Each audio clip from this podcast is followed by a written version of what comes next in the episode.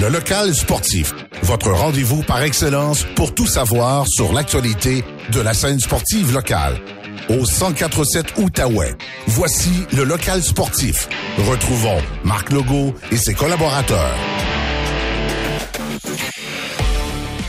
Bon début de soirée, chers auditeurs. Bienvenue dans le local sportif, euh, votre émission balado qui parle euh, du sport local. Encore une fois, programme très chargé ce soir, tour d'horizon sur euh, la scène du hockey local. Évidemment, les Olympiques amplement. Également, on va parler des sénateurs d'Ottawa, de la visite intéressante en studio. en fait, plusieurs visites ce soir en studio, mais entre autres, Pierre Brassard, le, papa de Derek Brassard, va venir faire un tour. Pourquoi? Pourquoi Pierre Brassard? Ben, c'était le voyage père-fils euh, il y a quelques jours et euh, pourquoi pas, on va le questionner à savoir euh, comment ça se passe, comment un père peut vivre une expérience comme ça, comment ça se passe dans les coulisses de tout ça? Donc, évidemment, il a vécu quelques voyages comme ça. Derek, qui a quand même fait quelques équipes dans la Ligue nationale de hockey. Donc, ça, ça va être intéressant de comparer selon les organisations aussi. Donc, j'ai hâte, j'ai vraiment hâte de recevoir Pierre Bassard qui va venir nous parler de tout ça. deux jeunes très intéressants qui vont venir dans nos studios. Pourquoi? On veut, on veut jaser à savoir, ces deux jeunes qui jouent au hockey élite, et quand on dit élite, là, dans le plus haut niveau, là, que ce soit Pee-Wee, Bantam, Bantam 3 et tout ça, et qui ont décidé de tout lâcher ça pour bifurquer vers un autre sport et ils sont aussi dominants dans leur autre sport. Donc, on, va, les questionner à savoir pourquoi ils ont quitté le hockey, parce qu'on sait que c'est sport national et tout ça. Euh, on, va, on, va, piquer euh, un petit peu dans leur cerveau euh, à savoir comment ça se passe, comment on prend une décision comme ça. donc, tout ça, ça va être très intéressant. On va revenir un petit peu sur la composition d'équipe Canada Junior. Il y a un petit aspect local dans cette formation-là. On va revenir peut-être sur l'histoire de Will Bitton, qui a joué, le franco-ontarien, qui a joué son premier match dans la Ligue nationale de hockey. Quel périple euh, intéressant. On va parler aussi de Tyson Knights et tout ça. Donc, un programme très, très, très chargé. Comme d'habitude, ben, avec moi, il y a euh, Luc Chénier. Bonsoir, Luc. Salut, Marc. Et Daniel Mongrain. Salut, Daniel. Bonsoir, messieurs. Euh, donc, merci d'être là. Évidemment, programme chargé. Petit tour d'horizon, Luc, avant de parler des Olympiques de Gatineau. Si on regarde au hockey local, l'intrépide de, Gatineau, deux autres défaites. lors du match des Toutous, par contre... Il y en avait-tu beaucoup? Oui.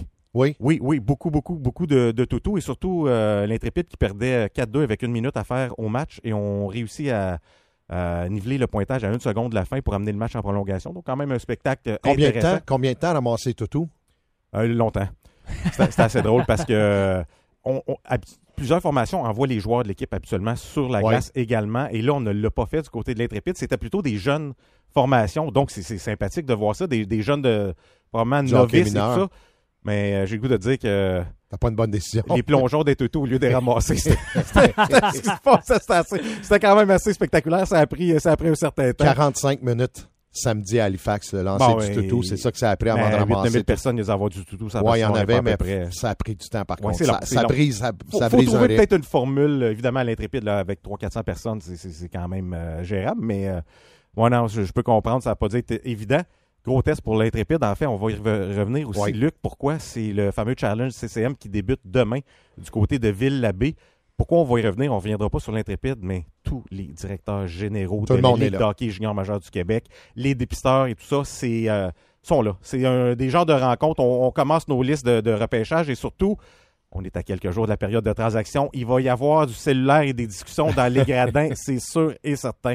Euh, entre autres, si on regarde les Flames de Gatineau, euh, Junior 3, deux défaites également la semaine passée. Les Griffons, euh, cégep du collège de l'Outaouais, oui, 0-1. Et là, on est en pause jusqu'au mois de janvier. Les GGs et les Ravens au niveau universitaire étaient déjà en pause. Et les 67 d'Ottawa, une victoire, deux défaites au cours de la dernière semaine. On, revient un petit peu sur terre du côté des 67 d'Ottawa. C'est des matchs relativement serrés, mais il n'y a plus une domination comme on avait en début de saison. Et là, il y a un 3-3 qui s'en vient du côté euh, des 67 d'Ottawa. Mais Luc, on va. on est très jeune aussi, hein? Oui, on est jeune. J'en ai parlé un peu avec Jean-François Plante à Halifax en fin de semaine. Je pense que c'est 18 joueurs de 18 ans et moins et on... dans la formation. prometteur, ça, pour les prochaines années. Oui, il n'y a pas de doute là-dessus. Et cette année, on ne veut pas changer la chimie de ce club-là. On ne veut pas non plus faire trop de transactions. On veut y aller avec qu'est-ce qu'on a. Oui. Et c'était pas l'année. Non, c'était pas l'année. On, suit le processus et j'aime bien ça. Oui, c'est le fun. Puis, euh, et c'est ça que Jeff, me, Jeff Plante me disait. Il, dit on a dominé beaucoup, mais ça, c'est de la jeunesse qu'on a dans l'équipe. Fait qu'à un certain moment donné, là, il y a des équipes qui vont revenir. Et tu parlais de 3 en 3.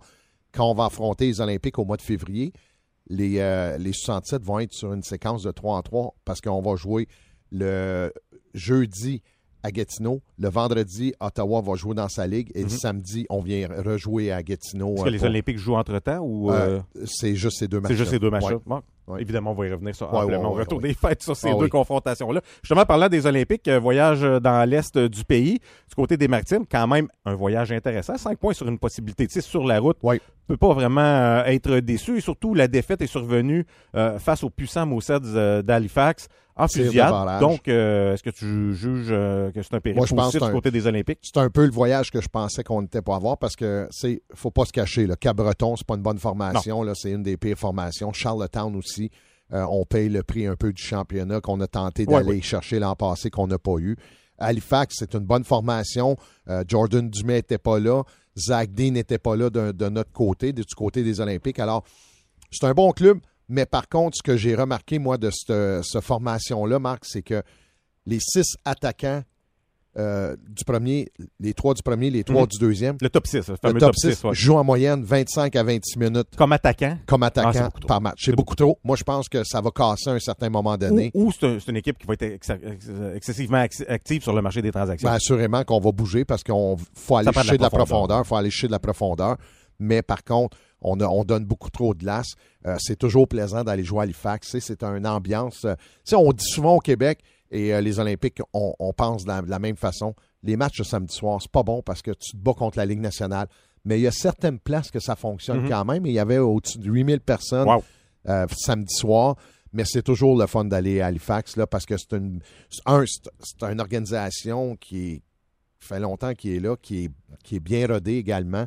Puis euh, avant, c'était le Metro Center. Maintenant, c'est le Scotiabank Center. Mm-hmm. Ça a été bâti en 1950.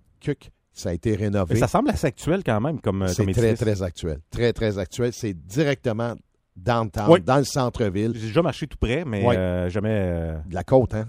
Oui, oui. il y a de la côte, là, je peux te dire. Une belle journée de verglas, là, oublie ça. Oh. On, reste en, du, du, côté d'Halifax. Et, écoute, on va, on va rester sur le match d'Halifax. J'aimerais que tu me donnes ton appréciation du rendement des Olympiques. Tu l'as dit, euh, du, du n'était pas là du côté d'Halifax. Dean n'était pas là, par contre, du côté des Olympiques. Donc, j'ai goût de dire, on, annule tout ça. On regarde les deux formations. Euh, on sait Halifax aspire aussi aux grands honneurs. Donc, d'aller sur la route du côté des Olympiques, il y a 8-9 000 personnes, c'est une foule hostile de sortir de là avec euh, une défaite en fusillade, c'est quand même très honorable. Comment tu as jugé le rendement des Olympiques face à la puissante, euh, puissance équipe là, et, et, surtout, c'est qu'on est revenu de l'arrière également. C'est une défaite de 4-3, mais euh, ça n'avait pas bien commencé là, du côté des. C'était 3-0 pour les Moussed. Ça allait pas bien. on avait de la difficulté à se rendre au filet et finalement, whoop, un but ici, un but là.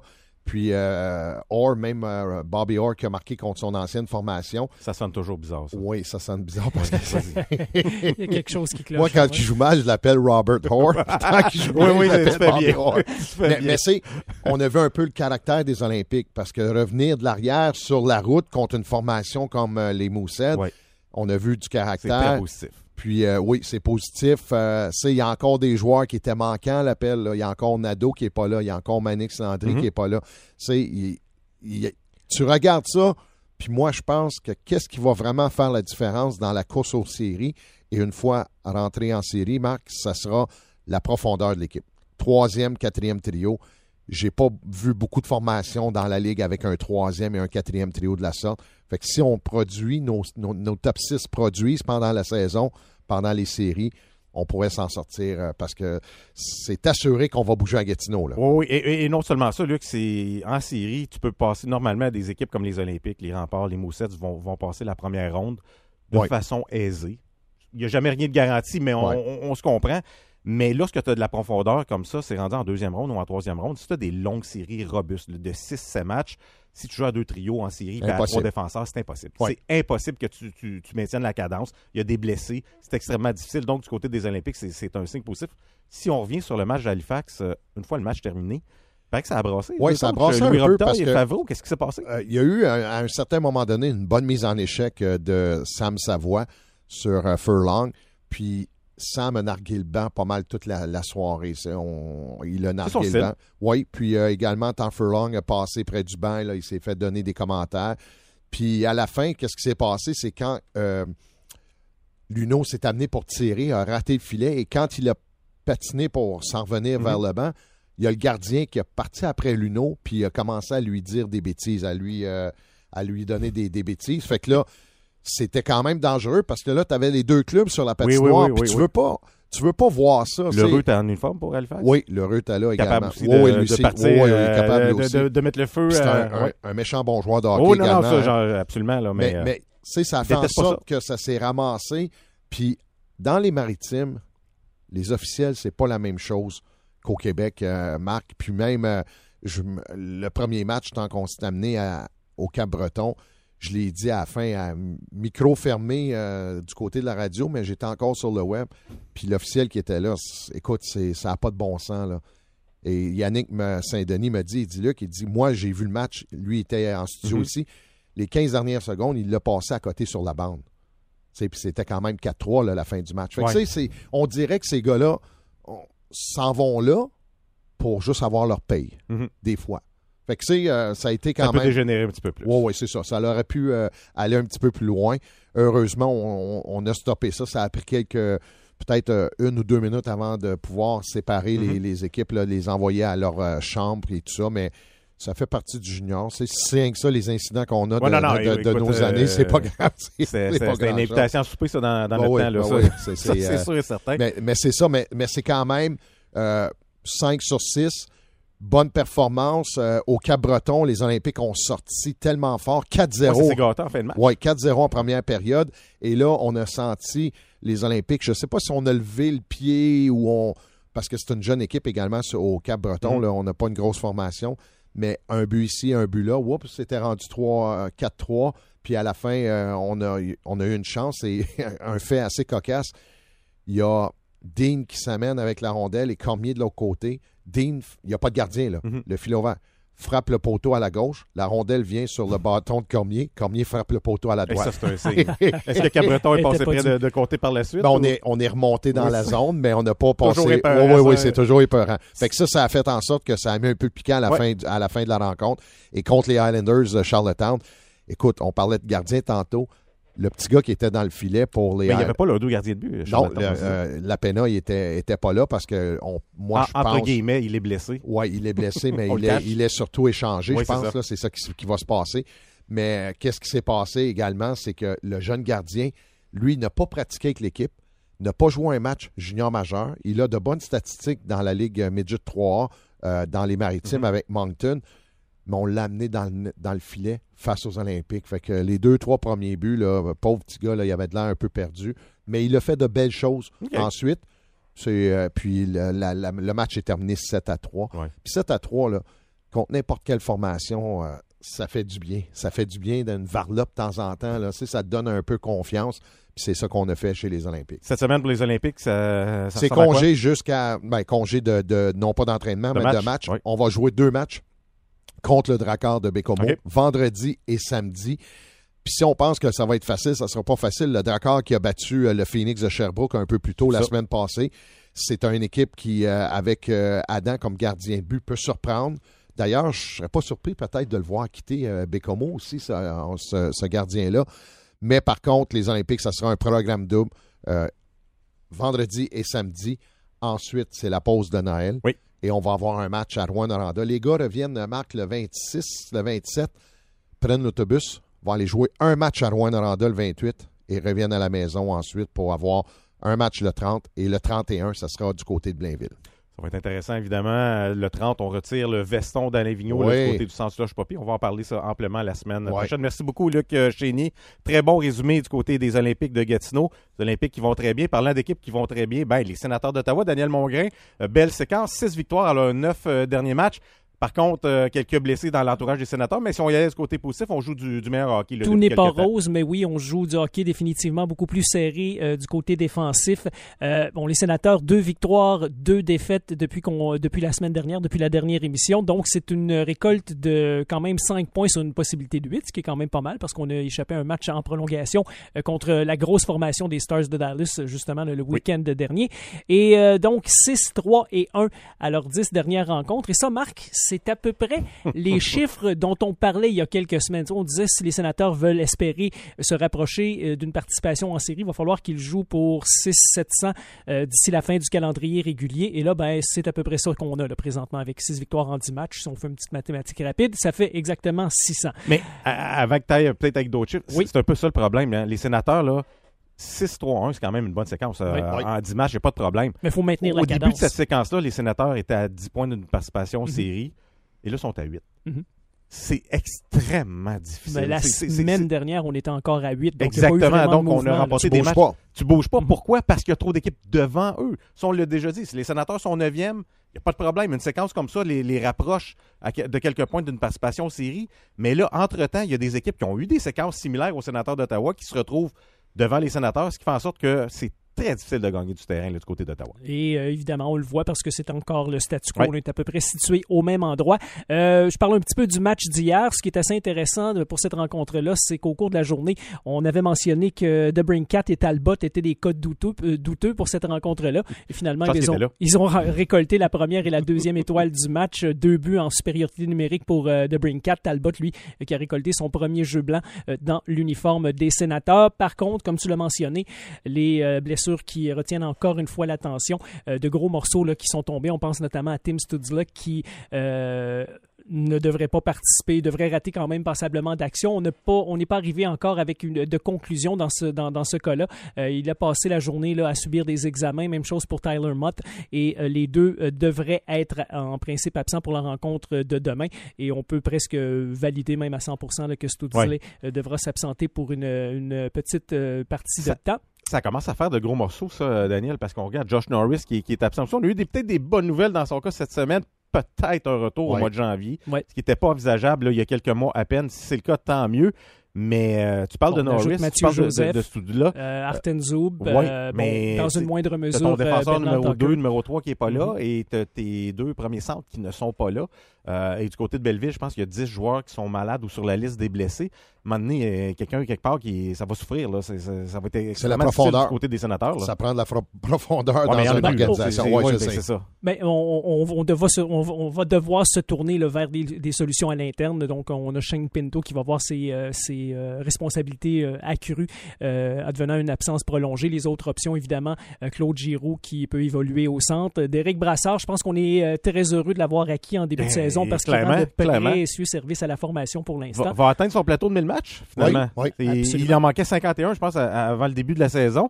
Et tu sais, avec son rôle, on ne sait pas combien de matchs on va l'utiliser. Clairement, il, joue à tous les matchs, puis on n'a pas le choix, donc ça, regarde très bien. On posera d'ailleurs la question à, Papa Pierre euh, qui va se joindre à nous euh, tantôt. Un peu plus tard, évidemment. Donc, euh, bon, parmi les autres blessés, Mathieu Joseph, là, on parle d'une absence jusqu'au 22 décembre environ, mhm. sans oublier Arten Zub, Josh Norris, comme tu as mentionné. Alors, c'est bon, les joueurs qui vont devoir, un, assumer ces responsabilités-là, mais il va aussi falloir que les, les joueurs des troisième et quatrième trios commence à produire chez les sénateurs parce que là, c'est l'affaire d'un des deux premiers trios et c'est très, très épars comme production. Mais le problème, c'est tu l'as dit, on va donner des responsabilités à, Shane Pinto.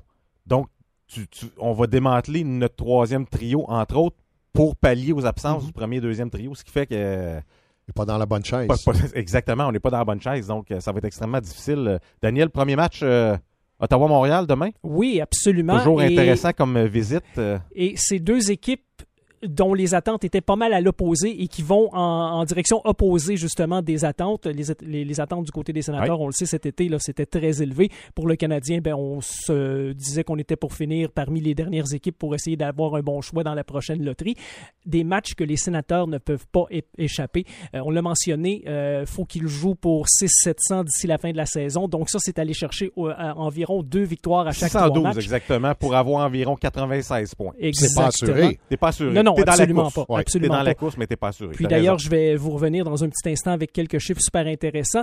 Mais euh, pour ce qui est de, de, euh, de cette situation-là, euh, bon, excusez-moi, je me suis un peu mêlé dans, mes notes. Bon, je vais, je vais y arriver aux, aux chiffres que le collègue Ken Warren d'Ottawa Citizen a publié un peu plus tôt aujourd'hui. On avait mentionné là, il y a quelques semaines, et c'est la réalité, là, 95 à 98 points mm-hmm. pour s'assurer d'une participation en séries éliminatoires. Les sénateurs pour obtenir ça ont besoin de 69 points dans les 54 prochains matchs pour se rendre au minimum de 95. Donc, si on parle de 31 à 33 victoires d'ici la fin de la saison en 54 rencontres. Et ce que j'allais dire tout juste avant, c'est que oui, des matchs euh, demain contre le Canadien de Montréal, samedi contre les Red Wings de Détroit, c'est des matchs que les sénateurs ne peuvent absolument pas échapper si on veut euh, maintenir la cadence et tenter de se rapprocher, de creuser l'écart qui, sépare des Islanders de New York. Daniel, tu parlais de 96 points. Je regarde le classement l'an passé. Les deux wildcards du côté euh, de l'Est, 107 et 100 points pour entrer en séries éliminatoires. Les huit équipes dans la, conférence de l'Est ont eu, euh, ont eu au-dessus 100 points et plus l'an passé.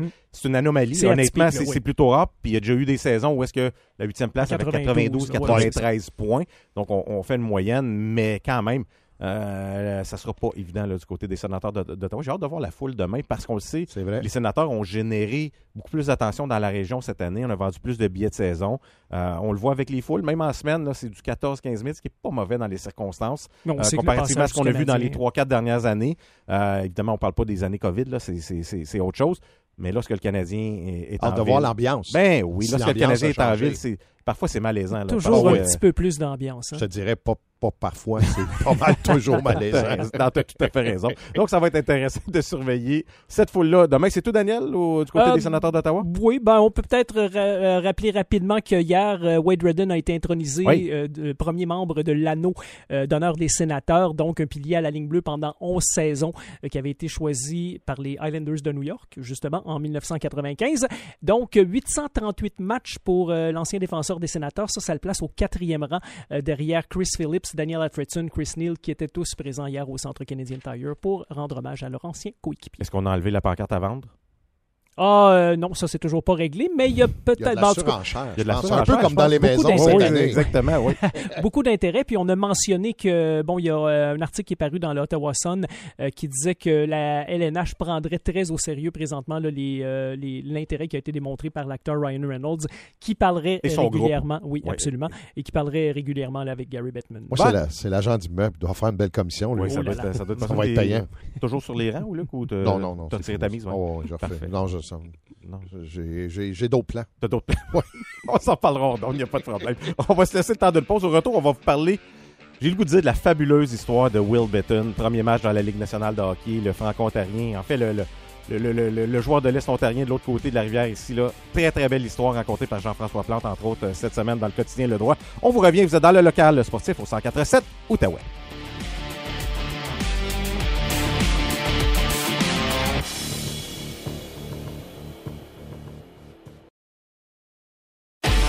1047 Outaouais. De retour au local sportif.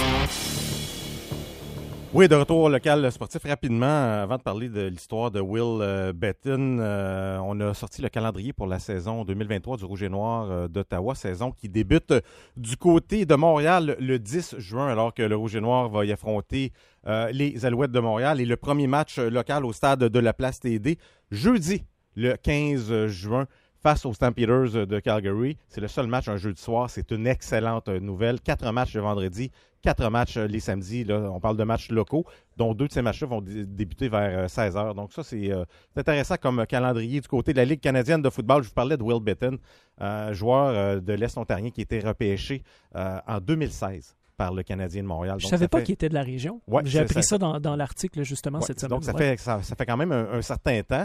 Et euh, quand on dit jamais lâcher, toujours persévérer, on vise, on vise un but. Évidemment, quand, tu touches au repêchage de la Ligue nationale de hockey, tu souhaites, tu souhaites de jouer au moins un match. Une fois que tu joues un match, tu en veux toujours plus. C'est comme n'importe quoi dans la mhm. vie, mais au moins de disputer un match dans la Ligue nationale de hockey. Jean-François Plante euh, du quotidien Le Droit très bien résumé euh, l'expérience de Will Bitton cette semaine. Évidemment, il est rappelé en toute urgence là, de Springfield dans la Ligue américaine de hockey. Et on lui dit, tu joues contre les Pingouins euh, le lendemain. Donc, euh, prend un vol le matin en direct de Hartford, deux, trois transferts, deux, trois connexions. Arrive à Pittsburgh à 17h. Le match est à 19h.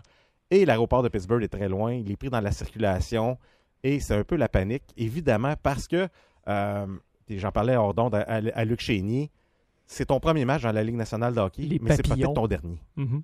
tu, ne sais pas si tu n'es pas là pour, pour toute, autre, toute autre raison tu sais pas demain ce qui va arriver. Est-ce que le blessé va revenir? Est-ce que tu vas être renvoyé dans les Imagine si on avait été obligé de l'asseoir à cause qu'il est arrivé en On l'a déjà vu. Donc, il est arrivé 15 minutes avant le match. pas le temps de penser à tout ça.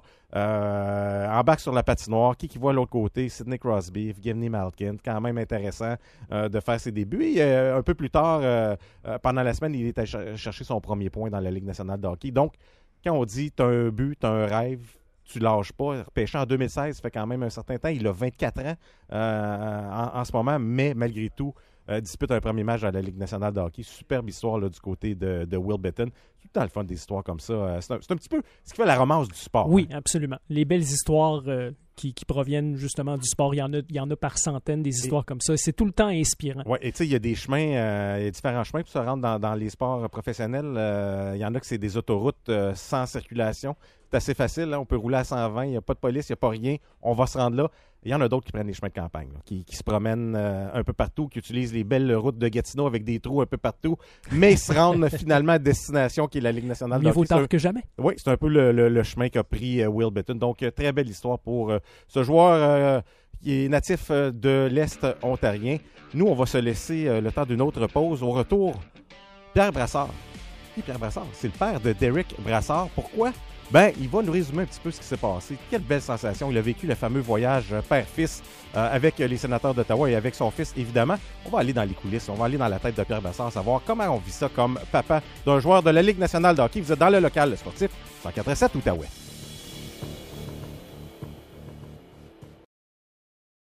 Un regard sur l'actualité sportive de l'Outaouais. De retour au local sportif. Comme c'est la tradition, ben, on va euh, retrouver euh, Yannick euh, Saint-Denis pour le fameux portrait d'un athlète amateur de la région. On se dirige du côté du volleyball cette semaine. Salut Yannick! Salut Marc! Yannick, tu nous dressais un portrait de cet athlète qui joue pour les Griffons du cégep de l'Outaouais. Oui, Sephora Mayenne, pas nécessairement originaire de l'Outaouais, mais évolue donc mhm. en Outaouais ici avec les Griffons au volleyball. Et je ne sais pas si vous, messieurs, vous avez déjà commencer un sport sans trop l'aimer et ensuite tomber en amour avec ce sport-là, mais c'est un peu ça qui est arrivé à Sephora. Ben écoute, Yannick à 5 pieds 8, là, pas grand sport je peux commencer à pratiquer puis que je vais aimer. Là. je, te, confirme que c'est pas évident. Puis euh, Luc il me fait clin d'œil, je pense que c'est la même chose de, son, de son côté. Moi, quand ça se met à sauter, là, pas capable.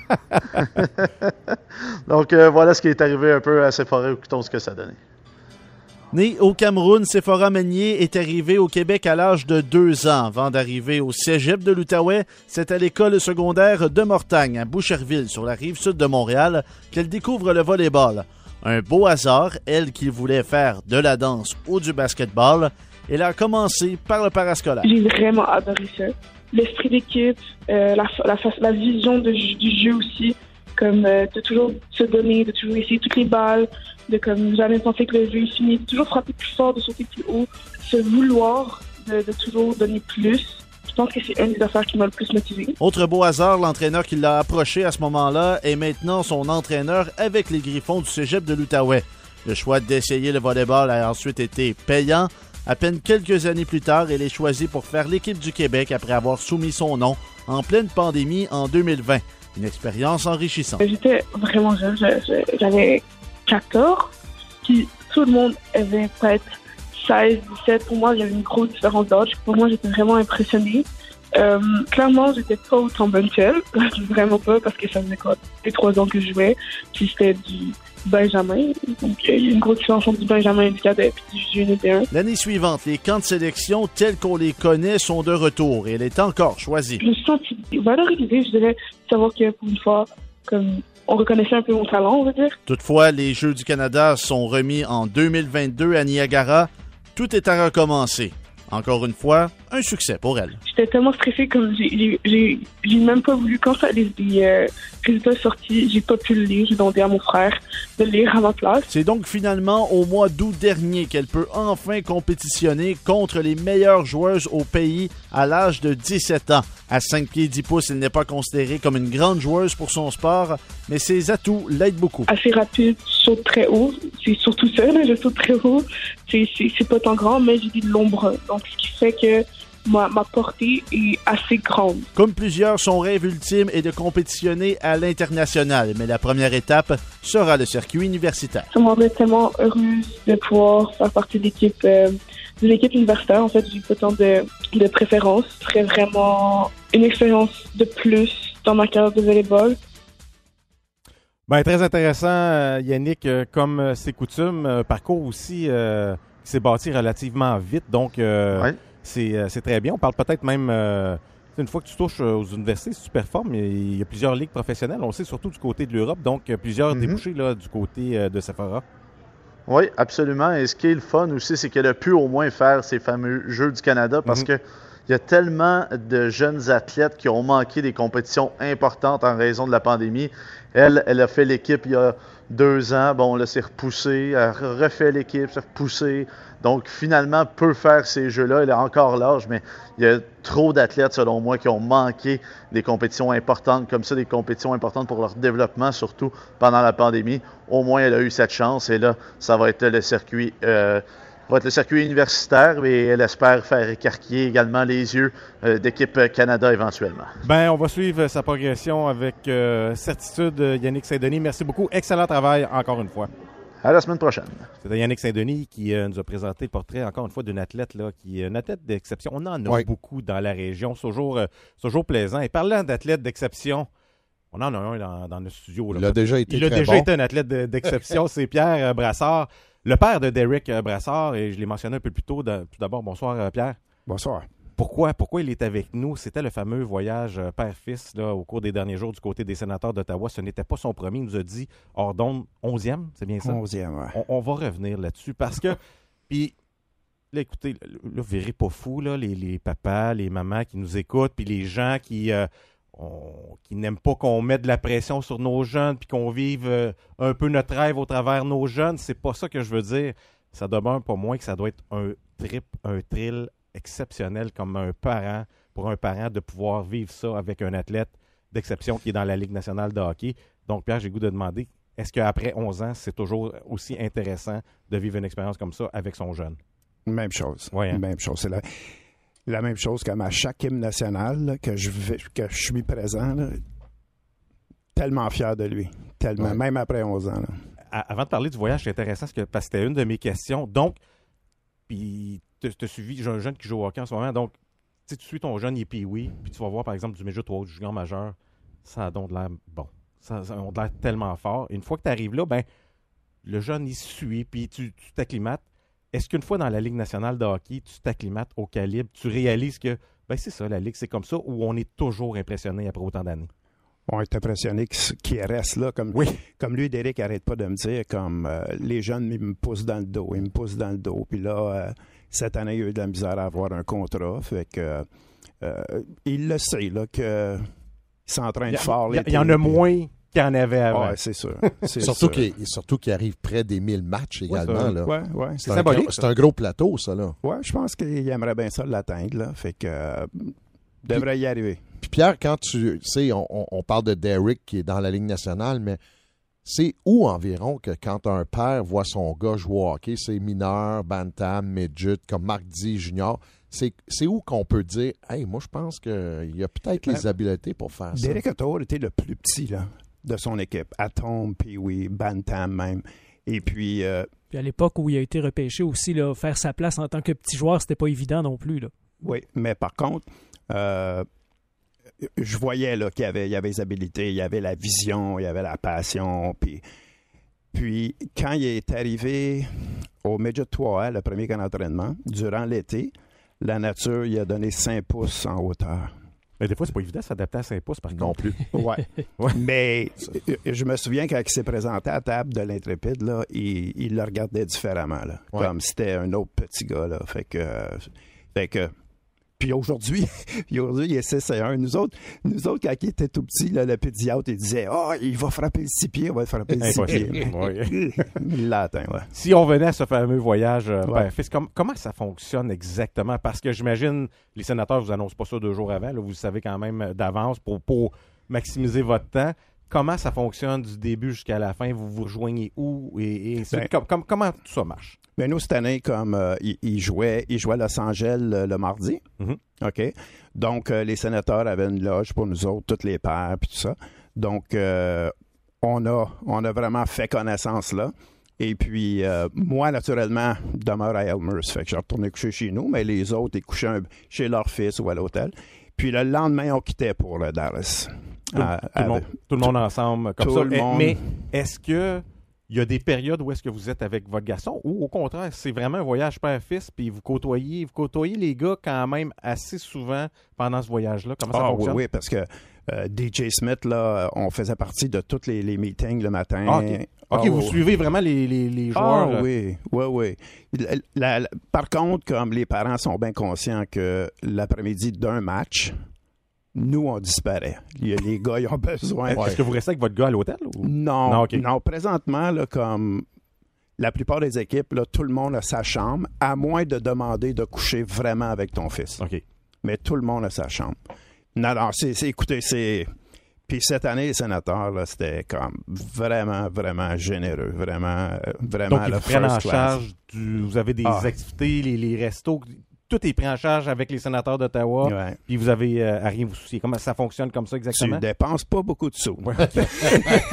Puis j'imagine euh, dans les loges, tout ça, c'est- c'est des bouteilles d'eau, boissons gazeuses pour les parents, là, pas plus que ça, parce qu'il y a des frais. euh, Peut-être un peu de péril. Non. non, je fais quelque part, mais comment ça fonctionne avec les autres parents? Est-ce que c'est, ça doit être intéressant de rencontrer euh, ces, ces- ces gens-là, de voir les backgrounds? Parce qu'évidemment, on parle de la. Ligue nationale de hockey, c'est pas, c'est pas comme dans le pays. pas tout le monde qui vient de la tout le région monde vient de la plus. région, puis tu te connais depuis tellement Ouais. longtemps, donc il y a des gens euh, que peut-être certaines découvertes même intéressantes, des, des personnalités qui, qui sont le Comme les, les sénateurs, nous, là, euh, Kachuk a joué. Le papa a joué. Oui. Ouais. Sanderson, le papa a joué. Castellic, son papa a joué. OK. Euh, Pinto, son oncle a joué. Dennis Vial, c'est l'oncle à Oui, Shane. oui. OK. Puis le père à Shane a joué jusqu'à 37 ans en Europe. Fait qu'il y a beaucoup, beaucoup, de, Ouais. de- beaucoup de hockey, naturellement. La génétique, comme- hein? Ah, c'est... Toi, Pierre, tu été repêché pour le Canadien de Montréal, également dans la, dans la WHA, dans l'Association mondiale Ouais. avec les Nordiques de Québec. Ouais. Euh, sans jouer, au moins, tu as été repêché également dans, dans la Ligue nationale. Mais écoute, là, tu me dis euh, Dallas, tout ça, y y a-tu des années que vous êtes ramassé à Winnipeg? Il n'y a pas beaucoup. Pas beaucoup. Non, il y en a pas beaucoup. Une belle visite Winnipeg-Edmonton euh, pour, pour les, pa- les pères, non? Je pense comme comme là les pères les pères des, des 21 22 ans présentement là, Ouais. ils devraient dans leur carrière là, passer au moins 3 4 fois en Nashville. OK. Ok, c'est un endroit. Ah oui, hein, Ouais, ouais. euh, Ah fait que la oui. réputation qu'on entend, c'est pas surfaite, c'est. euh, Ah, c'est fou Nashville. C'est c'est des bars là à des bars à trois niveaux là, le building là, trois étages, puis une orchestre à chaque étage. Wow. Puis en haut, rooftop, le rooftop, là, c'est, il y a encore une bande, là. C'est, c'est fou, fou, fou. Ils ferment la rue. À 8 heures, ils ferment la rue le soir, puis euh, c'est jusqu'à 2-3 heures. Puis c'est 52 semaines par année, ça. oui, c'est, Ah ouais, c'est- c'est- ouais. c'est une ville qui dort pas beaucoup. Oh. Eh, eh, eh, euh, tu, tu parlais, tu as fait 11 voyages comme ça euh, avec Derek. Est-ce que ça se ressemble d'organisation en organisation ou il y en a que c'est un peu plus différent et tout ça? Puis tu parlais peut-être de tes, tes coups de cœur comme ville là, que, que tu as visité avec Derek. Oh, j'ai bien aimé Tampa. Tampa, on est allé avec les Rangers, puis euh, naturellement, j'aime jouer au golf, fait qu'il nous avait amené euh, toute une après-midi au golf, euh, puis très beau terrain, là, fait que non, puis Tampa, euh, écoute, je suis allé à Chicago aussi, puis Chicago, ben, c'est quand même beau, la ville de Chicago, Mhm. là, mais il y a beaucoup de belles villes, beaucoup, beaucoup, beaucoup. Et tu, tu sais, un, un peu, euh, je- là, je fais juste une parenthèse parce que deux, trois émissions passées, on parlait de, de- du repêchage et tout ça. Puis Pierre m'a envoyé un commentaire concernant des joueurs locaux qu'on devrait être capable d'avoir un choix local Oui, avec une pro- euh, une protection, protection de joueurs. Puis il dit, imagine-toi une année, euh, Derek aurait pu être le joueur protégé avec Claude Giroux, Paul Byron sur un power play. Ça n'a pas été mauvais Ben, comme t'as pas power besoin. play, ça. Là. David Critchie. Ouais, puis Critchie. Ça aurait été pas si mal. Ça a été pas euh, si mal. ça. Ouais. Euh, pour, pour revenir justement avec, euh, avec les- les- les- la fréquentation les, les- des autres parents, des joueurs, tout ça, euh, évidemment, les sénateurs ont quand même connu un voyage intéressant en, en votre présence. Est-ce que c'est arrivé ou est-ce que c'était deux matchs désastreux? Comment est-ce que l'ambiance, est-ce qu'à cause de ça, l'ambiance change un peu? J'imagine que oui. Ça doit être un peu plus festif lorsque les joueurs performent ou au contraire, juste le fait de vivre ça ensemble, c'est quand même Ouais, très bien. ça peut. euh, je me souviens des années à Columbus, là, dépendamment, dépendamment du coach. Ouais. Comme, comme nous, à à Dallas, là, on aurait dû avoir deux points. Oui. Oh, OK, oui. on l'a échappé, tout ça, puis DJ a sorti dans le corridor, là, puis comme on a un point, puis tu sais, c'est- tu sais, c'était pas la, la baboune. Il là, il rendu ça, ça un peu plus, euh, plus Ouais, intéressant pour tout le monde. ouais, ouais. Parce qu'on avait joué un bon match. On a vraiment joué un bon match. Puis en plus, il sait que les pères sont là. Il n'est pas non plus pour rendre ça désagréable quand tu fais un voyage père-fils une fois par année, Que te- tu connaisses un mauvais match ou quoi.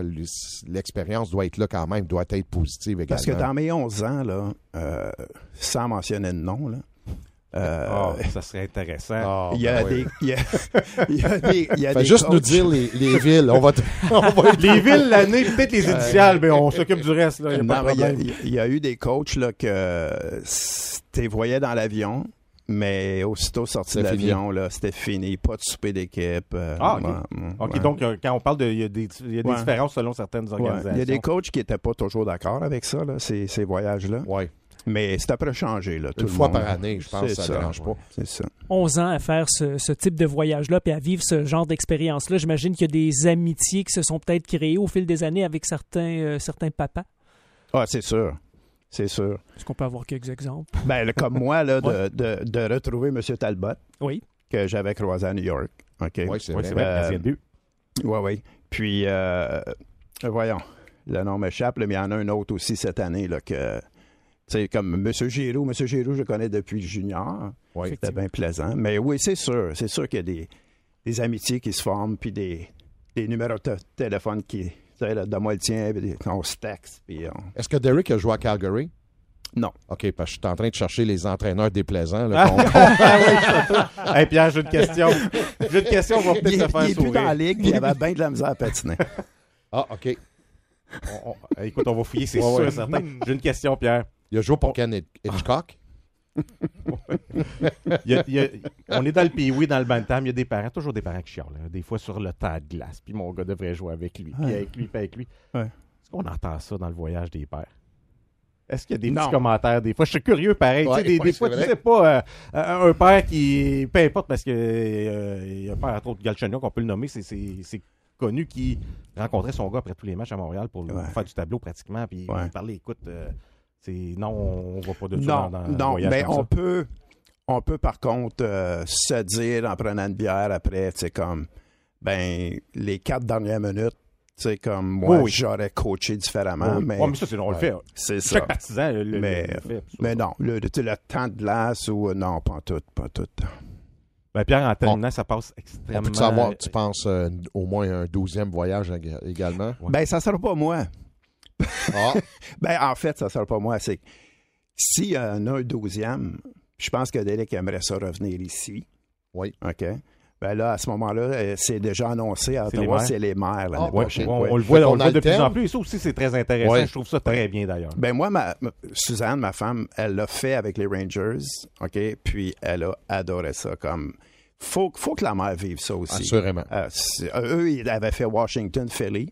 Tu sais, Washington. Intéressant. Beaucoup de muséums. Ouais, ouais, tu sais, ouais. là, moins de bars qu'à Nashville. Fait, mais- fait qu'on on garde, on garde Washington, Philly pour les, les femmes. des- On regarde les musées pour puis les on, femmes. puis on, euh, garde- on garde de Nashville, LA pour les, les pères. Vegas. Vegas pour les pères. C'est parfait, ça.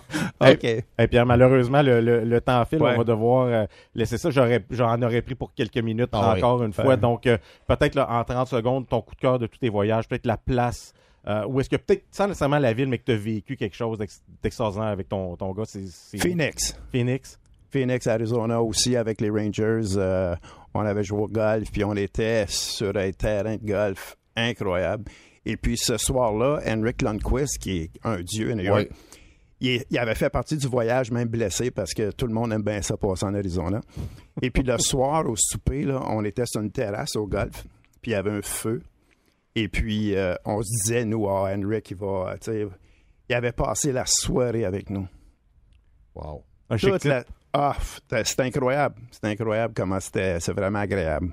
Quelle, Ouais. euh, quelle vie intéressante, Ouais, des ouais. expériences extraordinaires. Merci beaucoup. euh, merci beaucoup. Je suis chanceux de vivre ça. Oui, absolument. Merci beaucoup d'avoir euh, partagé certaines de ces anecdotes. Fait plaisir. euh, là, donc, euh, Pierre Brassard, le père de Derek Brassard, quand même extraordinaire. Honnêtement, j'ai un peu de jalousie. Ah, un petit peu d'envie, mettons. Ça, ça- ça doit quand même être intéressant. Donc, merci encore. Avant avant d'aller à la pause, on va mettre un petit peu la table sur ce qui s'en vient justement au retour de cette pause-là. On vient de parler de hockey et tout ça. Deux jeunes prometteurs au hockey qui ont joué au hockey élite, là, sont rendus Bantam 3 et tout ça, et qui ont décidé, on change de sport. On arrête ça. On arrête ça, on change de sport et qui performent tout aussi bien dans leur nouveau sport. Un joueur qui a, qui a décidé de faire la transition de gardien de but à joueur de basketball. Moi, j'ai rarement entendu quelque chose comme Ouais. ça. Et l'autre euh, d'attaquant euh, à joueur de football. Les deux sont recrutés par euh, des cégeps à, à travers la province. Les deux performent très bien. On va rentrer dans leur Euh, tête. moi, ce qui m'intéresse, Marc, c'est pourquoi? C'est ça. C'est pourquoi qu'on change de sport de la Pourquoi on change comme ça? Puis sur le tard, là, tu sais, on, Ouais. on peut le voir très jeune, mais sur le tard, pourquoi on a changé? Qu'est-ce qui a motivé euh, notre choix? Pourquoi on a pris cette décision-là? Est-ce que le hockey manque encore? Y a-t-il des raisons particulières? Tout, tout ça. Donc, on va parler à ces athlètes-là, deux jeunes euh, euh, très allumés, Étienne Beaumont, Olivier Sarrazin, qui vont venir discuter de tout ça. Au retour de la pause, on se laisse le temps d'une pause. Vous êtes dans le local sportif au 147 Outaouais.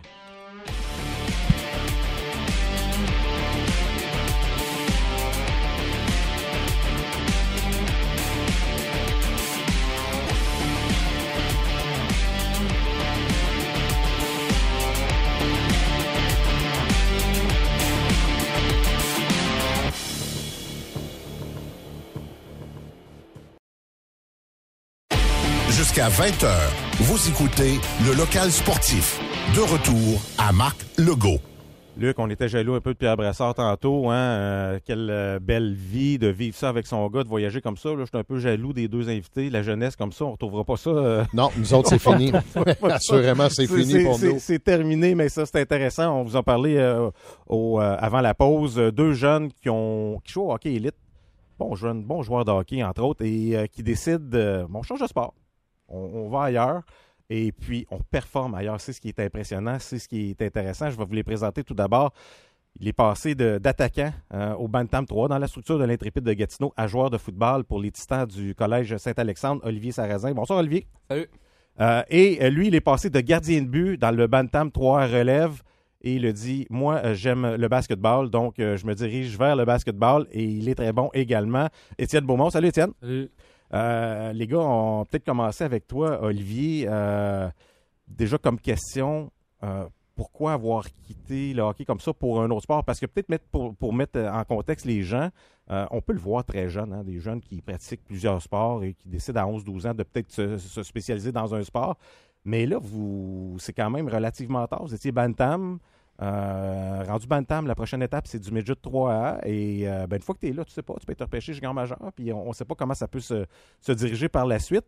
Et euh, vous étiez là-dedans, là, vous étiez pas Bantam A, Bantam B ou quelque chose. Il y avait peut-être un certain espoir. Et tout bonnement, on décide de bifurquer vers un autre sport. Toi, Olivier, qu'est-ce qui te fait pencher vers le football après avoir justement évolué au niveau élite là, de- du côté du hockey? Ouais, ben, c'est ça. Honnêtement, je pense que c'est quand est arrivé la, la, la pandémie. Oui. Euh, moi, j'étais à une différente école. J'étais au collège Saint-Alexandre. Euh, puis pas mal toute l'équipe était vraiment au- à Nicolas Gatineau. Dans, le dans programme sport études. Exactement. Puis c'est ça. Moi, euh, moi, je pratiquais pas. Ça faisait depuis euh, quand, quand la COVID est arrivée, j'ai pas eu de temps de glace pendant à peu près un bon 6-8 mois. Euh, comparé à peut-être eux euh, en sport études, je m'en souviens plus trop exactement Oui, comment. touche à la glace peut-être une ou deux fois semaine, Ouais, effectivement. ouais. En petit groupe. En petit groupe, Ouais, exactement. exact. Mais au moins, il était sur la patinoire. C'est un bon point, c'est intéressant. Donc j'ai un peu perdu comme le, le- le- pas le, le fil du hockey, mais j'ai un, j'ai un peu comme La passion. exactement. Euh, puis c'est ça, j'étais avec mon groupe d'amis à, Saint- à- au collège Saint-Alexandre que eux ils jouaient pas mal, euh, pas mal tout au football. Euh, des fois ils allaient jouer au terrain, puis à un moment donné ils m'ont invité. Euh, j'étais allé, avec eux, je commençais à jouer. Euh, tu sais j'aimais ça, j'étais comme comme au hockey, j'étais un, j'étais un joueur rapide. euh, puis c'est ça, j'ai- j'aimais ça. Ben, c'est intéressant ce que tu dis parce que j'ai regardé tes, euh, tes fameux faits saillants et tu as tout à fait raison. Je t'ai connu comme joueur de hockey. En passant, là, peut-être te mettre. euh, je connais les deux jeunes très bien. Là. On évolue avec Ouais. mon garçon, je les connais depuis, depuis euh, très longtemps. Donc, euh, et Olivier a tout à fait raison. Tu sais, le genre de joueur, sans nécessairement remplir le filet, mais que ça te prend pour gagner un match. Le Ouais. genre de joueur que quand tu lances une rondelle dans le fond, t'entends des pas, c'est c'est pas à lui. C'est lui qui s'en va chercher C'est la lui qui s'en rondelle. va chercher la rondelle. Et s'ils sont pas avec, ben le défenseur ne tentera pas de retourner chercher la rondelle. Donc, de ce que j'ai vu de tes, tes faits saillants au football, te transposer ça et pas à peu près. Donc, euh, euh, c'est- c'est c'est- c'est quand même été très bien pour toi cette année. Ouais, exactement. Puis c'est ça, j'ai continué à aller un peu au, au terrain synthétique avec mes amis pendant, pendant, le, temps de, pendant le COVID. Puis euh, je commençais de plus en plus à aimer ça, tu sais. euh, euh, je commençais à, à penser comme, comme quoi l'année prochaine, j'allais peut-être commencer à jouer au football. J'en parlais un peu avec mes parents. eux, ils disaient. qu'il qu'il était, au début, il était pas sûr de, de, de, de, Ah, Je peux les comprendre. de changer de sport. Euh, il est arrivé au mois de, euh, je crois, de à peu près août, euh, quand euh, c'était le temps des camps d'entraînement au hockey. Euh, Puis, dans ma tête, je me disais comme quoi, je, je pensais que j'allais arrêter le, le hockey pour justement jouer au football. Euh, mes parents, ils me disaient, tu sais, va faire le camp, va voir euh, c'est comment, euh, si tu fais l'équipe, tout ça. J'étais allé, j'ai fait l'équipe. Puis j'ai décidé de faire aussi l'équipe de football en même temps. Mhm. Mais là, le temps de COVID est, est- est revenu. Donc j'ai juste pu jouer une game de, de football et aussi à peu près une game de hockey, je crois. Oui. Donc j'ai j'ai pas pu euh, continuer les, les deux sports en même temps. Puis c'est l'année d'après que j'ai finalement pris ma décision, que je suis tombé en amour avec le, le- le sport du football, puis j'ai décidé de continuer là-dedans, puis euh, Ça va très bien. Oui, moi, ma question, par contre, c'est jouer au hockey élite, aller à Saint-Alexandre. Ça a dû être difficile parce qu'on le sait, Saint-Alexandre, c'est pas un programme sport-études. Non, C'est- C'est c'est des heures différentes. C'est des heures Ouais. différentes, puis c'est de l'étude également, beaucoup d'études. Comment tu faisais pour euh, amener tout ça en même temps? Ben, c'est sûr que c'était pas facile. Euh, justement, pour les pratiques, il y avait des pratiques euh, dans l'intrépide, c'était à 3 heures de l'après-midi, puis moi, mon école a finissé à 4 heures. Donc, je devais, tous les mardis, jeudis, manquer euh, les, les- la dernière période. Euh, c'est sûr, je devais faire euh, un peu plus de sacrifice, plus étudier, euh, me, me concentrer, concentrer plus sur les études. Puis, ouais, c'est ça. Mais là, c'est plus facile parce que tu joues au football pour ton école? C'est-tu les études, on les arrange-tu mieux ou c'est encore euh, aussi difficile d'étudier et de faire un sport à Saint-Alexandre également? Euh, je dirais que c'est pas mal équivalent. Euh, c'est sûr que le football aussi, ça prend un- quand même un- beaucoup de temps dans une semaine, durant la, la, la saison. Euh, puis, ouais, c'est ça. Daniel ici, euh, je te pose la question comme ça. Est-ce que, est-ce que le hockey, ça te manque à l'occasion? Est-ce qu'il y a des choses qui te manquent euh, dans, dans le monde du hockey? Euh, ben justement, je joue encore euh, dans, mon, dans mon équipe d'école, au hockey euh, scolaire. Euh, Qu'est-ce que je dirais qui me manque plus? C'est beaucoup euh, sais, les, les gars, l'environnement dans l'équipe de hockey. Les gars avec qui tu as grandi aussi. Exactement, que, j'ai joué ouais. pendant. euh, Il y, a- il y a des gars qui, comme quoi j'ai joué de, de, de mes 8 ans jusqu'à mes euh, 14 ans, Mhm. 15 ans, 16 ans. Puis ouais, je pense que c'est- beaucoup ça. C'est plus la- l'atmosphère euh, d'hockey avec les gars, puis. Tu sais, les, les, les- Être dans la chambre avec les. Exactement, gars. les trajets à Écoute, l'extérieur. nous, on, est à la- on, on a joué au hockey euh, junior et tout ça, et c'est une, une chose qui C'est nous qui manque souvent. La C'est quand, camaraderie. ouais, quand Ouais. t'es pas dans la chambre, parler avec les Mais gars. il continue presque un sport, Ouais, donc ouais. c'est intéressant. On, on a parlé d'un attaquant qui est devenu joueur de football. Là, maintenant, on va parler d'un gardien de but qui a fait la transition vers le basketball. De mémoire, là, je n'ai pas d'autres athlètes euh, qui, qui ont fait ça. C'est quand même plutôt rare. Étienne Beaumont. Un, salut Étienne. Salut. Étienne, euh, si tu nous parlais un petit peu de, euh, du cheminement, comme, comme Olivier le, le parlait, euh, puis tu sais, je me souviens à une certaine époque, euh, je dirigeais les gardiens de but des, des équipes au- au- dans lesquelles tu faisais partie et tu me parlais tout le temps de basketball. Je sais que tu aimais ça, comme plusieurs autres joueurs qui, qui aiment peut-être certains sports, mais toi, tu as décidé tout bonnement. Euh, c'est ma dernière année comme gardien de but. Tu as même décidé pendant la saison. Tu savais que tu quittais à la, à la fin de la saison, euh, même si c'était quand même un espoir assez intéressant là, au niveau des gardiens de but pour t'en aller vers le basketball. Comment tu as pris cette décision-là? Comment ça s'est produit dans ta tête? Ben, euh, ça faisait déjà quelques années que comme j'aimais le basket. Puis le hockey, comme ça commençait à moins, c'était moins une passion pour moi, Mhm. genre. Mhm. Puis je me rappelle au début de cette année-là, je crois que c'était Bantam 3 relève. C'est bien ça? Oui. Euh, j'essaie de me motiver comme pour le hockey, genre pour, tu vois, comme je voulais comme revenir comme puis être passionné. Retrouver de la puis- passion, ouais, exactement. Ouais. puis là, milieu de l'année, ça vient, puis comme, tu vois, je retrouve pas vraiment la passion que j'ai, puis j'aime encore le basket, comme j'aime plus le basket que le hockey à ce moment-là, là, comme je crois.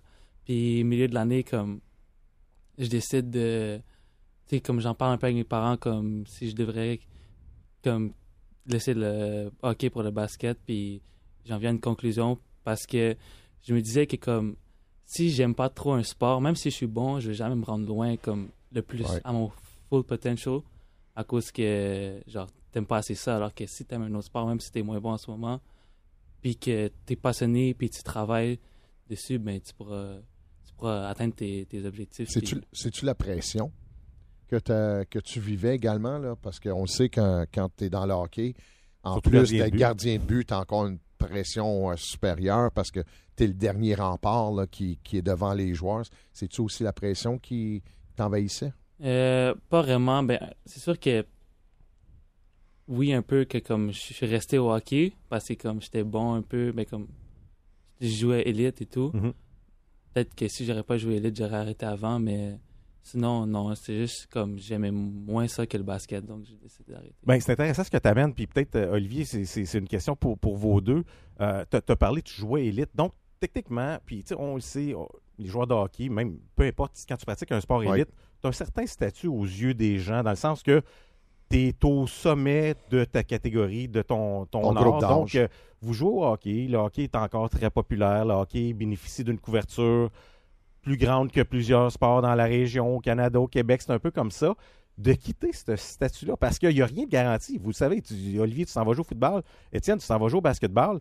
C'est peut-être ta passion, mais vous n'avez aucune garantie de ce qui va se passer par la suite. Tandis que là, au hockey, vous êtes élite. Vous êtes, vous êtes au haut de la pyramide, puis si vous continuez à suivre les échelons, vous demeurez au haut de la pyramide. Donc, un certain statut euh, et tout ça. Euh, Est-ce que c'est vous avez pris euh, cette considération-là? Lorsque vous avez pris vo- votre décision en se disant là, je suis au sport élite, je suis dans l'élite, je ne sais pas où est-ce que je vais être si je change de sport, ou au contraire, vous étiez passionné par le sport, puis il arrivera ce qui arrivera. Peut-être Étienne avant, avant Olivier. Euh, ben moi, comme j'ai dit, c'est vraiment que comme j'aimais moins ça, puis je me disais comme tu sais, j'allais pas être heureux si je continuais de jouer parce que j'aime pas ça. Puis tu fais quelque si tu fais quelque chose que t'aimes pas ça, que t'aimes pas à chaque jour pendant des heures, ben là ça va devenir plate, va- sais, peut-être même dépression va venir. Donc là je me disais comme ben je vais jamais vaut mieux faire quelque chose que j'aime que continuer dans quelque chose que ça me tente pas de faire puis ça me- puis j'ai pas d'objectif pour le futur. À quelque part, ça vaut mieux peut-être de- d'arrêter quelque chose qui nous passionne de moins en moins qui- quand on commence à perdre le feu sacré, puis voir peut-être consacrer ses énergies quelque part ailleurs, finalement. Olivier, sensiblement la, la même chose. Ouais, ben, comme, euh, comme Étienne a dit, euh, si t'aimes pas, si t'aimes pas euh, le, le sport dans lequel tu es, si t'es pas motivé, ben tu vas pas, tu vas pas mettre les efforts nécessaires pour atteindre le, le prochain niveau. Moi, je pense que c'est ça. Euh, je pense que je m'étais pas vraiment posé la question de comment est-ce que euh, je vais, je vais arriver dans, dans, dans ce sport-là, le football, un sport euh, un peu différent. Oui, comment- pas de doute là-dessus. comment j'ai perfor- performé là-dedans.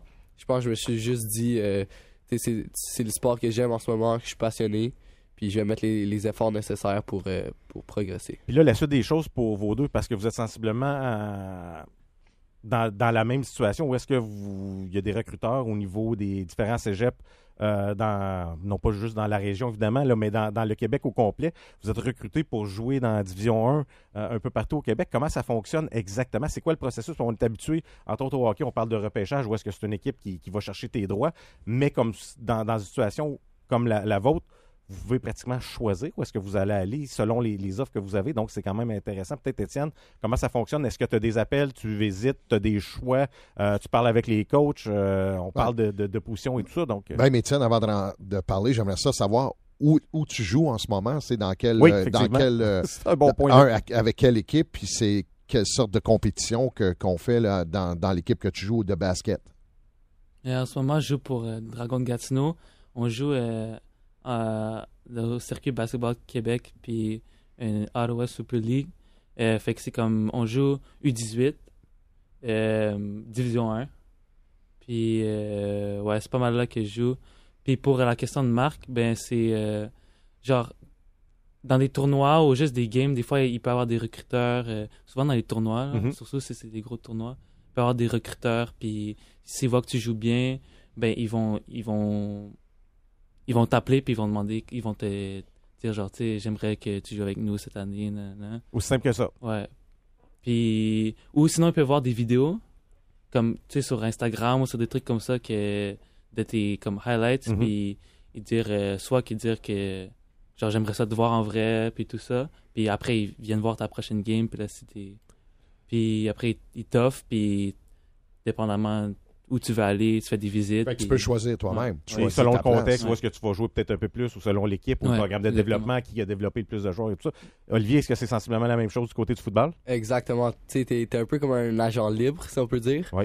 Euh, Moins le salaire. Ouais, c'est Ouais, ouais. t'arrives là. euh, pour le football, c'est un peu plus différent. Euh, dans le fond, on n'avait pas le droit de parler au cégep jusqu'au, je crois, que c'est le 26 novembre cette année. Euh, du, enfin, du début de la saison jusqu'au 26 novembre, t'as pas le droit de parler au coach. Euh, après, c'est là que la période de recrutement commence. Euh, les coachs t'approchent, ils te posent des questions, ton programme que tu vas aller, aller au, au cégep. C'est. Puis tu il y a plusieurs facteurs. Il y a le facteur d'aller à l'extérieur. Il y, y a combien de gars ta position dans l'équipe. Qu'est-ce que co- comment tu, tu suis très bien dans, dans l'équipe. Le lien euh, avec le coach, j'imagine aussi. La Exactement, personnalité, ouais. ça doit jouer pour, euh, pour. euh, Ça doit avoir une certaine influence. Ouais, ouais, beaucoup. Euh, ça, il y a tout plein de facteurs qui peuvent influencer ta, ta décision. Puis je pense que c'est pas mal une grosse décision, surtout à notre âge, de, de, de- de Clairement. décider où que tes trois, trois prochaines années de, de football vont, vont prendre place. Vous, Puis, vous avez jusqu'à quand pour prendre une décision? Est-ce que. Est-ce qu'il y a une date limite ou ça, ça- jusqu'à temps que Ben, l'école J'imagine recommence, que l'école. euh, euh, ben dans le fond, il n'y a pas de vraiment de date limite. Euh, ben, je crois que c'est comme le, le- comme le 1er mars, comme pour toutes les, les cégeps un peu. Mais euh, c'est ça. euh, la, la plupart des gars, ils le font euh, principalement vers la, la- le début, euh, début jan- euh, ben, mi-janvier. Mhm. Euh, beaucoup de gars qui le font là. Puis, ouais, c'est ça. Étienne, sensiblement Ouais. la même chose? Ouais, même Ouais. Euh, question pour qui s'adresse euh, aux deux, peut-être en commençant par, euh, par Étienne. Quels sont vos objectifs? Euh, pour le basket? Oui. Euh, ben, me rendre le plus loin pro- euh, que je peux professionnel, là, ça serait mes objectifs. Puis, tu tu sais, qu'est-ce qui est intéressant aussi, Daniel, c'est qu'on a de plus en plus de Québécois qui jouent dans la NBA. Sais, il y a Un beaucoup Québécois de- canadien. des- puis Il y a ouais, plusieurs ça. débouchés aussi. Il y a plusieurs Ouais, ligues. Ça peut Ouais, être ouais. l'Europe, ça peut être euh, tu sais, le sport professionnel. C'est un Pas sport juste la NBA, c'est vraiment qui a pris partout beaucoup euh, sur la planète. Olivier, est-ce que tu vises les rangs professionnels? Est-ce que tu rangs universitaires? Peut-être même du côté de l'NCAA si c'est possible ou euh, c'est-tu quelque chose que tu vises? Euh, ouais, c'est sûr que pour l'instant, tu sais, je, je vise à, à juste euh, me concentrer comme pour le prochain niveau qui est, qui est le cégep. Euh, c'est sûr, c'est, un peu tôt. Moi, ben, pas un peu tôt, mais c'est, c'est, c'est une grosse décision si tu veux aller jouer euh, euh, au, au universitaire aux États-Unis. Mhm. Euh, puis je pense que ça, ça va venir avec euh, ben, mes performances au cégep. Puis on va voir euh, où, où que je vais me rendre. Ben, c'est très intéressant. Étienne, peut-être avant de, de quitter, tu as un cheminement particulier en raison euh, d'une maladie que, que tu as. Euh, je t'en ai parlé hors d'onde. Tu me dis, a pas de problème d'amener ça euh, en onde. Je pense que c'est- Pee-Wee qui c'est arrivé, si je me souviens bien, ou c'est Bantam. Euh, mais euh, on t'a annoncé que tu souffrais de, de diabète. Et euh, ça n'a pas été évident pendant une certaine période de temps. Donc, de pratiquer un sport en, en- en- en souffrant de, de- de diabète comme ça, comment tu fait pour, un, peut-être nous rappeler un petit peu le contexte, comment ça, ça s'est produit, puis comment tu fais pour peut-être jumeler le- les deux, parce qu'il doit y avoir certaines restrictions, certaines choses que tu dois prendre euh, en considération par rapport à d'autres athlètes? Euh, ouais, ben, ça s'est passé euh, au début du secondaire 1, donc je pense que c'était Pee-Wee 3A. OK. Euh, début de l'année, là, que j'ai été diagnostiqué euh, diabétique type 1. Euh, puis c'est sûr, c'est un, c'est un gros changement. Il faut que tu t'habitues. C'est plus de. faut que tu, plus d'orga- d'organisation. Discipline. Ouais, plus de discipline. Parce qu'il faut que tout le temps que ton taux de sucre soit au bon niveau. Euh, puis aussi, je crois que comme moi, ça m'a aidé. perso- Comme je vois le, le bon du truc, OK. c'est comme moi, ça m'a aidé personnellement à cause je me dis comme je serais pas où que je suis en ce moment si j'aurais pas ça. Genre parce que je, je serais moins euh, fort mentalement, j'aurais moins. Mais tu prendrais moins soin de toi aussi, Ouais. Par la force des choses. J'ai app- j'ai appris en, en ayant ça. Là. Je vois le positif. là. Donc, s'il y a quelqu'un qui nous écoute puis que, que ça, toi, il n'y a pas de problème à pratiquer ton sport, ça n'influence absolument pas ce qui se passe ou, euh, ben, comme Daniel le mentionnait, ça prend, j'imagine, certains, ça prend une discipline de, de faire. Tu n'as pas le choix au niveau de l'alimentation, au niveau de, de, de toutes sortes de choses, mais clairement, ça t'empêche pas de, de pratiquer ta passion puis même de peut-être euh, euh, graver les échelons là, pour te rendre le plus loin possible. Non, si ça, non vraiment pas. Comme ça prend plus de discipline, mais dès que tu as atteint ce, ce niveau de discipline là, là t'es- rien qui t'empêche. Comme si tu es diabétique de type 1, comme c'est pas, ça devrait pas être la maladie qui devrait t'empêcher d'a- d'atteindre ce que tu veux faire dans la vie. Puis on l'a vu dans le hockey, Tide, pas Tide Domi, mais Max Max, Domi, entre Domi. Il y a- il y a entre certains, certains exemples. Donc, euh, Ouais. Ben bravo, bravo les, les gars. Honnêtement, euh, c'est quand même inspirant. C'est très intéressant aussi de voir que euh, il n'y a pas juste le hockey dans la vie. Je sais que c'était une phrase qui a été reprise souvent. Mais ça prend quand même du courage, je pense, Marc, Ben, parce que tu fais un sport que Ouais. tu as pratiqué pendant les. Mais c'est de sortir d'une zone de confort aussi. Oui, là. assurément. Puis, tu sais, moi, je, je- euh, très rapidement, c'est parce qu'on parle souvent au hockey, la pression des parents pour continuer un sport au hockey, mettre de la pression sur le petit gars pour qu'il puisse performer, parce que souvent, ces parents-là vont voir le fonds de pension également au bout du compte, parce que si tu fais la Ligue nationale, c'est beaucoup d'argent. Vous n'avez pas eu cette pression-là, vous, de, de- quand vous avez pris votre décision de changer de sport? de Euh, vos parents. Est-ce que, est-ce que ça, ça a été des discussions intéressantes? Parce que, veux, veux pas, euh, c'est, une grosse que les décision. parents font partie du processus de décision un peu. Euh, non, moi, ils m'ont- moi, comme ils m'ont dit, tu peux faire qu'est-ce que tu veux, comme qu'est-ce qui va te rendre heureux, Mhm. ben tu le fais. Fait que moi, ça a été comme facile quand même. là. Es-tu heureux en ce moment? Ouais, C'est merveilleux. heureux, heureux d'être avec toi. Olivier? Ah, c'est gentil, Étienne. C'est un peu la même chose qu'Étienne. C'est sûr qu'il voulait que, que je reste dans, dans, le, dans le sport du hockey, puisque un peu mon frère il a grandi, euh, il a grandi là-dedans toute sa jeunesse. Euh, mon père aussi il jouait quand il était jeune au hockey. Mais non, ils m'ont, ils ont tout au long de mon, mon chemin, ils ont respecté mon ma décision, puis ils m'ont, euh, ils m'ont aidé à, à à faire la transition. et tout ça Exactement. vers, euh, le Ouais. football. Ben, c'est merveilleux. Chapeau. Honnêtement, c'est euh, c'est un bel exemple pour tout le monde et surtout, euh, tu sais, sans nécessairement enlever euh, des gens de certains sports ou peu importe, c'est- il n'est jamais trop tard. C'est une passion, vas-y. Puis on voit deux beaux exemples qui euh, ont changé de, de sport où est-ce qu'ils étaient élite et qui demeurent dans le sport élite et ça va continuer pour eux. Donc, Olivier Sarrazin, côté du football, on va te souhaiter euh, la meilleure des chances. Étienne Beaumont, du côté Merci. du basketball, également la meilleure des chances et merci d'avoir été euh, parmi nous. Merci. merci à vous. Très intéressant, Luc. On Très, va très se laisser le temps d'une pause. Au retour, on va parler euh, peut-être de rumeurs de transactions et d'équipe Canada Oh, Junior. Euh, petit lien avec la région. Ouais. Donc, on va y revenir là, au retour de la pause dans le local sportif au 187 Outaouais.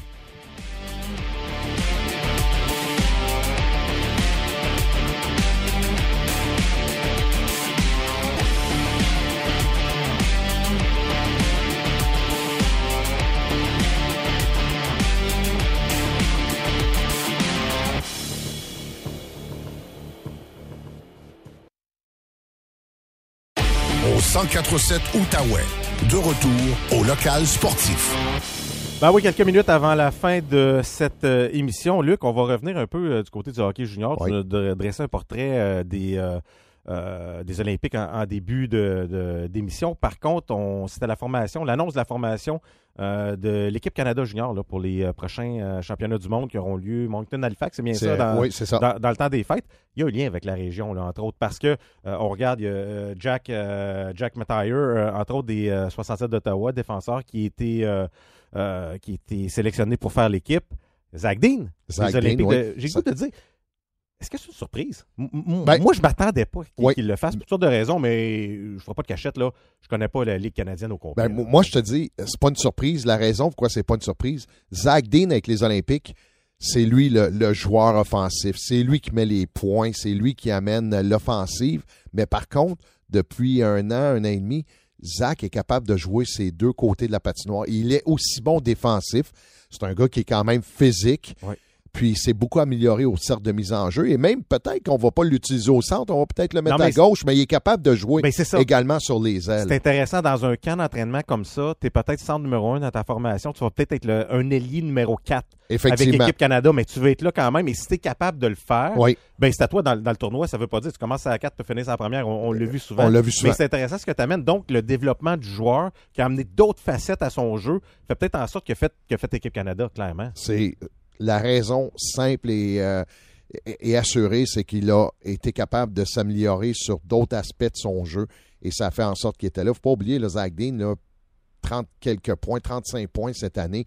Il connaît quand même une bonne Oh, il saison là, pour. saison. euh, Avec un bon club aussi, donc euh, beaucoup de visibilité. Ça, Oui, c'est intéressant assurément. pour, euh, Quand pour Assurément. joueur. même euh, deux camps d'entraînement euh, dans la Ligue nationale ou un et demi parce qu'il a oui. été blessé, je pense, la saison dernière. là. Et il avait participé au camp l'an passé aussi, euh, Oui, il ou avait cet été été invité. là, de- d'équipe Canada. Donc, euh, clairement, il y a peut-être euh, une certaine expérience. là. et tu le sais, c'est un club de 19 ans. Oui. Les 18, euh, Oui, c'est- faut que tu sois un surdoué. soit un exceptionnel, un Bédard, Connor Bédard, Connor Bédard, euh, des, des Daly, gars de- entre ouais. autres, et, et tout ça. Un autre lien intéressant avec la région. Et clairement, lui, c'est vraiment un lien avec la région. Il a fait son hockey mineur euh, à- du côté de, de l'Outaouais. Il a joué pour l'intrépide de, de Gatineau. C'est Tyson Hines, le défenseur. Quel cheminement, Luc. Honnêtement, euh, je, je l'écoutais euh, pas plus tard qu'hier et lui-même disait il y a deux ans, jamais. Mais il, il c'était même pas un but. Tellement que ça semblait loin. Et la progression était fulgurante. C'est un choix de Shawinigan, un choix de deuxième ronde. Oui. Euh, Échangé à Rimouski. échangé à Rimouski. Et c'est là qu'il a pris son envol vraiment. Là. Oui. On a, a connu euh, de bonnes séquences. Et là, joue lui aussi pour une bonne formation, euh, qui a beaucoup de visibilité. Sherbrooke, son entraîneur, euh, c'est un des entraîneurs adjoints. Il a dit qu'il n'y avait pas de mot à dire. C'est retiré lorsqu'on a délibéré. Permettez-moi d'en douter un peu parce que Ouais. ça fait partie de la job lorsque tu représentes une ligue d'aller défendre tes propres joueurs euh, auprès des autres, euh, des autres ligues. Mais quand même, Tyson Hines, quel beau cheminement. Et il n'a pas volé son job là-bas. Et c'en est un autre, ça. Hein? C'était un défenseur qui, qui- qui avait un aspect offensif. Maintenant, défensivement, il est excellent. Ouais. Quel coup de patin. Et euh, autre lien avec la région, c'est un membre également des Ducks d'Anaheim. Avec euh, Luno, avec Warren, des défenseurs, ils vont en pousser là, du, côté, euh, du côté de Anaheim. Mais quand même, quelle belle euh, oui. réussite. C'est Louis-Philippe Brûlé qui me disait euh, que. je pense que c'est le premier depuis Daniel Brière, il joue pour l'équipe Canada, là, qui, qui vient de la région. qui vient de Gatineau, Qui vient de Gatineau, Gatineau, ouais. Gatineau même, oui. Ouais. Puis tu vois, du côté là, c'est qu'est-ce qui est, qui est le fun, c'est que tu l'as dit, sa progression a été fulgurante. L'an passé, c'était un, un bon joueur de hockey, il était bon, mais là, ce que tu vois avec ces gars-là, un an, là, ça fait une grosse différence. La maturité. Mhm. Maintenant, dans les coins de patinoire, il est solide, il est dur à bouger. Il est capable de jouer physique Un également. aussi, c'est hein. un très bon patineur. Quand ils sont venus, euh, les, euh, le Phoenix de Sherbrooke à Gatineau, c'est leur meilleur défenseur qu'on a. Il y a Spacek également qui est bon, mais lui, je pense c'est le meilleur du côté euh, du Phoenix. Puis il mérite sa place. Et j'ai hâte de voir maintenant, c'est l'utilité que ces gars-là vont avoir et l'utilisation qu'on va leur donner pendant un championnat. Et dans quel style? Et voilà. Oui, ça, ça, ça, c'est intéressant. Il y a toujours des changements euh, euh, au- au- en cours de tournoi. Daniel, combien de temps il nous reste exactement? Euh, il nous reste euh, un peu moins de 4 minutes. Un peu moins de 4 minutes. Luc, euh, dimanche, c'est une date extrêmement importante Ouais. dans la Ligue de hockey junior majeur du Québec. C'est le début des, euh, des périodes de transactions. Il va y avoir une panoplie de transactions qui sera annoncée dimanche parce que c'est déjà conclu, mais il va y avoir des développements tout au cours des, euh, des prochains jours. Les Olympiques vont bouger, c'est sûr et certain, parce qu'ils sont dans la course, visent le championnat. Les remparts de Québec vont bouger, Halifax va bouger. Il y a plusieurs équipes qui vont bouger. Euh, Est-ce que tu as entendu certaines rumeurs? À quoi tu t'attends, surtout du côté des Olympiques de Gatineau? Euh, assurément, je pense, euh, du côté des Olympiques, ce qu'on on- on recherche en ce moment, là, puis on n'a pas besoin de boule de cristal là, pour le voir, c'est du côté du gardien. Oui. On va tenter. Il y a une rumeur qui parle. c'est c'est un peu compliqué parce que là, moi, ce que je vois, les gardiens qui vont être disponibles, c'est des gardiens de 20 ans. On a déjà 3-20 ans avec l'équipe. Alors, qu'est-ce qu'on va faire? Il va y avoir des décisions à prendre. On n'a pas quatre avec l'équipe en ce moment? Oui, oui, oui, mais c'est parce que euh, Manix Landry est blessé. blessé, mais- Lui, il compte ouais. pas comme 20 ans, mais assurément. Mais c'est, moi, je pense que euh, Austin était là parce que, un, on avait besoin d'un, d'un gardien à un moment donné. Tout le monde était, blessé. Puis, étant donné que ça a bien à donner, qu'on avait seulement deux 20 ans en, en- qui jouaient en uniforme, mais ça a donné une place pour Austin. Mais par contre, on, on va devoir bouger parce que Victoriaville n'ont pas besoin de bouger tant que ça. Sherbrooke, euh, c'est déjà. euh, écoute, moi, ce que j'entends parler, c'est que Doucet, Alexandre Doucet, l'attaquant des. J'ai entendu euh, la même chose. s'en va à Sherbrooke. ouais. Il s'en va à Et Sherbrooke. peut-être un gardien aussi, hein? Oui, ils- eux aussi, ils vont avoir besoin d'un gardien parce qu'en ce moment, Saint-Hilaire et et Robillard ne font pas le travail et on, on veut y aller parce qu'il y a cinq équipes, cinq à six équipes, Marc, qui vont tenter de gagner cette Coupe du goût de te Président. dire, c'est trop. C'est trop. Ben, c'est parce qu'il y en a cinq qui vont être très, très déçus à la fin de l'année. Je peux te dire. Puis le, pire, c'est qu'on va peut-être avoir hypothéqué l'avenir de certaines formations pour le futur pour quelques années. C'est pour ça que Mais en même temps, tu peux pas passer au côté si tu, tu peux penses pas. que tu as une chance. Si le train il passe, Quand tu es dans la fenêtre, là, c'est Oui, exactement. ça. Surtout au Et- hockey junior. et on sait que Gatineau, la fenêtre est cette année. Oui, ça, ça, ça peut être une discussion intéressante pour, euh, pour une autre émission. Luc, toi, c'est vraiment cette année. Sinon, Oui. oubliez ça. euh, C'est cette année, moi, je pense L'année que- prochaine, on passe à autre chose. Selon toi, toi, Selon moi, moi, puis, puis- puis c'est Ça- pas euh, rien de coller avec le- l'entraîneur ou avec. Moi, je regarde la formation des Olympiques. C'est cette année qu'on doit y aller parce que l'an prochain, ce qu'on a repêché trois ans passés, c'est là que ça va payer, puis c'est là que ça on, va on nous peut les monnayer. On peut Pour- les euh, monnayer. Peut-être accélérer une, euh, Une une reconstruction. Parlant des Olympiques, euh, peut-être mettre la table sur ce qui s'en vient la, semaine prochaine lors de notre prochaine émission Balado. C'est le collègue Daniel Mongrain qui nous a suggéré ça euh, il y a quelques semaines. C'est 50 ans des Olympiques de Oui. Gatineau. J'ai le goût qu'on s'amuse. Ça va être une émission probablement consacrée entièrement aux Olympiques de Gatineau. On tente d'avoir des, des anciens, entre autres, euh, des personnalités des, des Olympiques, mais surtout, on va faire nos équipes d'étoiles.